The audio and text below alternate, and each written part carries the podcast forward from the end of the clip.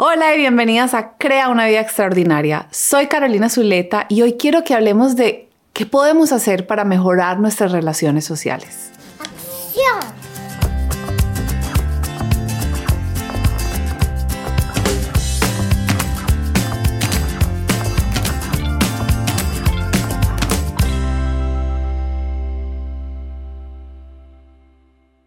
Yo creo que el tema más común en mis citas de coaching tiene que ver con la relación entre mis clientes y otras personas, sea el jefe, sus empleados, su pareja, sus hijos, sus amigos o sus padres.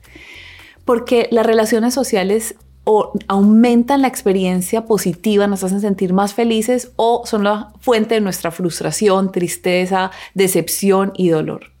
Entonces hoy te quiero compartir tres principios que te van a ayudar a mejorar tu relación con todas las personas que te rodean. El principio número uno es dejar que los otros sean como son. Mi coach Brooke Castillo dice que nosotros tenemos manuales para las personas. Es que yo quiero que mi esposo sea detallista o yo quiero que mi jefe sea cumplido o necesito que mis empleados actúen de esta manera. Y tenemos un manual en nuestra cabeza que además no se los hemos comunicado a ellos de cómo esperamos que esa persona se comporte. Y cuando esa persona no se comporta según el manual que nosotros tenemos en nuestra cabeza, entonces nos ponemos bravos, nos sentimos decepcionados, defraudados, dolidos. Y eso se vuelve problemático porque cuando empezamos a pelear contra la realidad de cómo es esa persona, perdemos el 100% de las veces. ¿cierto? Si yo tengo un gato y estoy esperando que ese gato ladre, voy a perder el 100% de las veces porque los gatos no ladran. Entonces cuando alguien me dice, es que mi esposo nunca se acuerda de mi cumpleaños, es que mi jefe siempre llega tarde a todas las reuniones.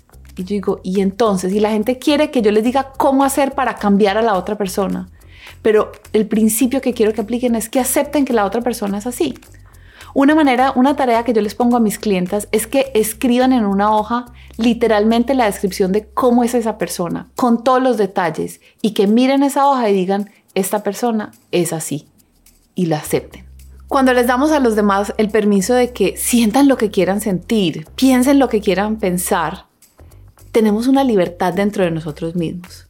Porque si tú te pones a pensar la manipulación o el manual viene es porque yo quiero que esta persona actúe de esta manera para yo poderme sentir tranquila.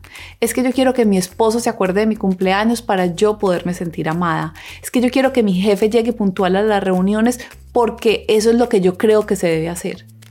Pero en vez de controlar a los otros, lo que sí podemos controlar, donde tenemos el 100% del poder de controlar es yo qué pienso y yo qué siento y yo cómo reacciono frente a esas cosas. Así que el primer principio es, deja que los otros hagan lo que quieran hacer y mejor enfócate en cómo tú reaccionas, tú qué piensas y tú qué sientes frente a dejarlos ser a ellos como ellos son. Cuando yo le comparto a mis clientes que le den permiso a las otras personas de ser como quieren ser, una de las quejas comunes es, la típica historia de, pues yo estoy casada y entonces a mi esposo es el que le toca sacar la basura y a él se le olvida. Entonces se supone que yo lo tengo que dejar a él ser como él quiere. Y aquí viene el segundo principio. Tú sí puedes pedir, pero pedir con libertad. Es decir, puedes hacer un acuerdo. Esas cosas que están en tu manual, que son expectativas que tú tienes de la otra persona, se las puedes comunicar. Por ejemplo, quiero que tú saques la basura tres veces a la semana lo puedes hacer. Y si tu esposo dice que sí, entonces tienes un acuerdo. Pero aún cuando pides, tienes que soltar la libertad, porque puede que a tu esposo se le olvide o para él no sea tan importante, etcétera, etcétera. Y entonces tú empiezas a sufrir porque tu esposo no está haciendo justo lo que tú quieres que o lo que habían acordado que hicieran. Y ahora la pregunta que quiero que te hagas es, ¿tú eres la que quieres vivir en una casa donde la caneca de basura esté vacía. Entonces tienes varias opciones. A, ya le pediste a tu esposo, se lo puedes volver a pedir. B, te puedes poner bravo, hacer un drama. O tres, simplemente puedes sacar la basura. Y ahí es donde tienes que pensar, ¿quiero tener la razón o quiero tener, estar feliz? Y mis clientes me dicen, pero Caro, ¿por qué me toca a mí sacar la basura? Si ese fue el acuerdo que hice con él. A nadie le toca nada. A ninguno de nosotros nos toca hacer nada. La pregunta es, ¿tú quieres vivir en una casa donde no huele basura o tú quieres vivir en una casa que huele basura, pero tú tener la razón que es su esposo el que la tiene que sacar?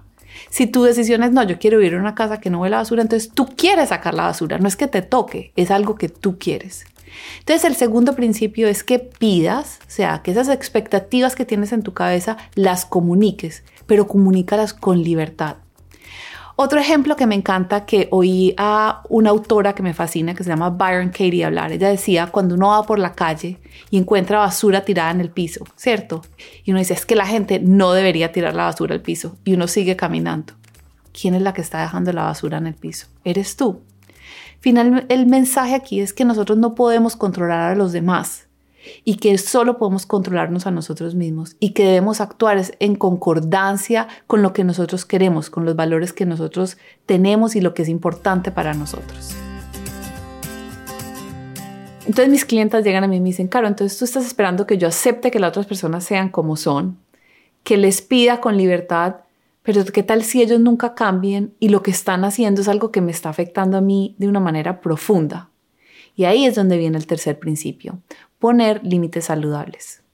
Un límite saludable es cuando le decimos a alguien, si tú haces esto, entonces yo hago esto otro. Y nosotros ponemos límites saludables cuando los comportamientos de las otras personas están afectando nuestra integridad o unos valores que son muy importantes para nosotros. Este es el caso de una de mis clientas que me contó que uno de sus compañeros de trabajo le gritaba cuando él se sentía frustrado. En este caso dijimos, le puedes pedir que pare de gritarte, le puedes compartir que eso te molesta, pero además es un momento de poner un límite saludable, porque no está bien que nadie te grite en el trabajo. Y la manera en que ella le puso este límite fue diciéndole, la próxima vez que tú me grites, yo me voy a parar y me voy a ir. Muchas veces no ponemos límites saludables porque tenemos miedo que la otra persona se ponga brava, no le moleste, se disguste. Pero es que esta es tu vida y tú hay ciertas cosas que no podemos tolerar. Y todos tenemos límites saludables implícitos. Creo que la mayoría de parejas tienen acuerdos sobre fidelidad y sobre respeto. Esos son los límites que si la otra persona los cruza, hay una consecuencia profunda. Entonces ahí están los tres principios para mejorar tus relaciones con las demás personas. Primero, acepta a las personas como son darles la libertad de que sientan, piensan y actúen como quieran. Luego, pídeles lo que tú quieras, pero con libertad. Acuérdate, cualquier persona puede cambiar y muchas veces cuando hay amor o hay interés de mejorar una relación, la otra persona va a querer cambiar, pero tú no los puedes obligar a cambiar. Así que tú puedes pedir, explicar por qué algo para ti es importante, pero luego soltar y dejar que esa persona actúe como va a actuar y tú tomas la decisión de cómo tú quieres sentirte, cómo, qué quieres pensar y qué quieres hacer. Y por último está el tema de los límites saludables. Y una cosita más, es súper importante que si tú pones un límite saludable, tú misma lo cumplas. En el caso de mi cliente, en el momento que su compañero le grite, ella se va a parar y se va a ir. Porque si tú no mantienes tus límites saludables, si tú no respetas tus propios límites saludables, las otras personas no lo van a hacer. Y ahora me encantaría saber de ti. ¿Qué te llamó la atención de este capítulo? ¿Y cómo lo vas a aplicar? Yo sé que lo que estoy hablando hoy es uno de los temas más controversiales o que cuando tú piensas en tu caso específico aparecen más preguntas. Y es por eso que te quiero invitar a que te unas a la comunidad de mujeres extraordinarias y vengas a la videoconferencia con tu caso específico para yo poder ayudarte a aplicar estos principios. Así que ve ahora mismo a www.carolinazuleta.com e inscríbete a mi comunidad. Y recuerda, tienes solo una vida y es esta ¿Qué vas a hacer con ella?